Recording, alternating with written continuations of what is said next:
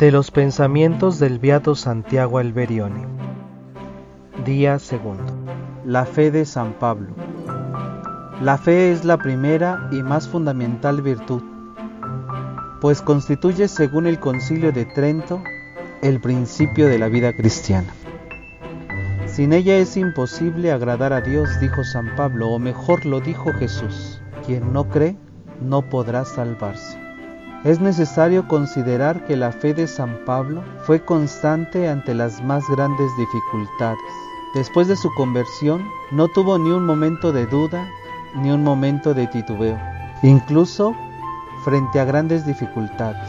Los hebreos le montaron toda clase de conflictos y objeciones, pero él no cedió, no dudó. Le llegaron persecuciones de sus connacionales porque creía en Jesucristo, pero nunca vaciló.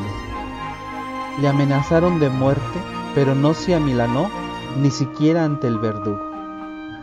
Al contrario, a medida que pasaban los días de su vida, la fe se hacía cada vez más firme en su corazón, viendo los prodigios que se multiplicaban en sus propias manos. ¿Tú rechazas toda duda? No prestes fe a los periódicos y a los escritorcillos necios.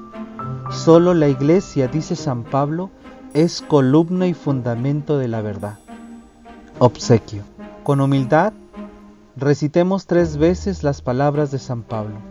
Si Dios está con nosotros, ¿quién estará contra nosotros?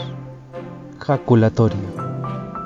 San Pablo, apóstol protector nuestro, ruega por nosotros y por el apostolado de las ediciones.